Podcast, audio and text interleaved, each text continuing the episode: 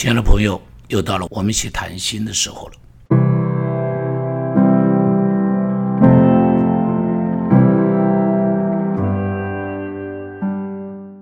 今天跟你一起分享伊甸园。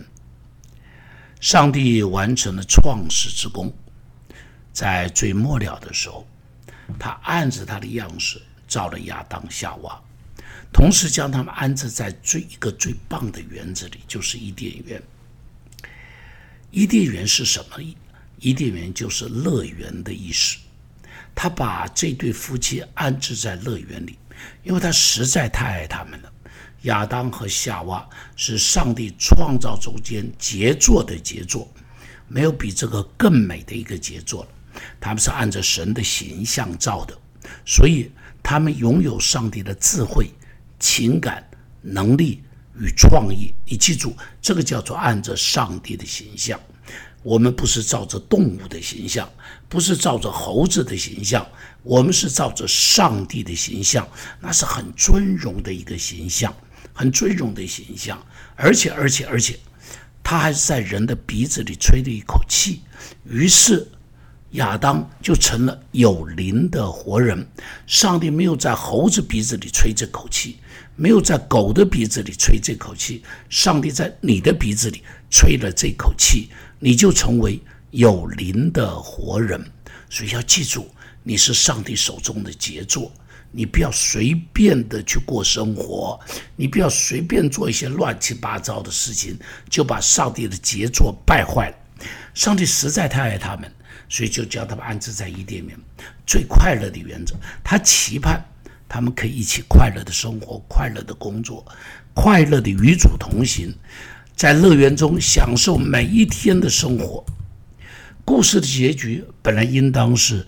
王子与公主从此过着快乐的生活，但是，但是，并不是这样。一个不小心，一个不小心，他们听了撒旦的话，他们中了撒旦的诡计。撒旦告诉他们说：“这果子可以吃了，吃了以后，你们就可以跟上帝一样。”就这样一个谎言，就这样一个谎言，他们就被赶出了伊甸园。毁掉了上帝所造的一切的美好。从此以后，这个地球就不再是那样美好。当人的罪恶越来越多，当然活在败坏中间越来越多，不但人被败坏，连地球都被败坏，世界都被败坏，天灾、瘟疫、战争就残害在人间，贪婪、增进、仇恨。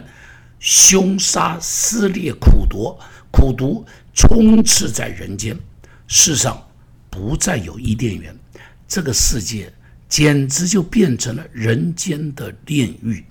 你现在看到了许多的战争，你看到了许多的那种民族的侵袭，你很难相信二十一世纪了，居然还有所谓的民族的侵袭，那种。无差别的屠杀，男女老幼，没有任何原因的屠杀。这个世界不再是伊甸园，而是充满了眼泪与哭泣的，简直就是地狱。但是，但是，在这个充满了悲情与苦难的时代，在二零二零年的开始，我仍然要说，伊甸园是上帝给人的礼物。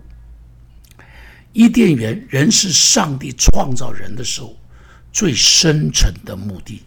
他希望人在世上可以过着因着上帝同在而带来的祝福、带来的喜乐。这个世界充满了风暴，但是耶稣仍然可以在我们的生命中间止息风浪。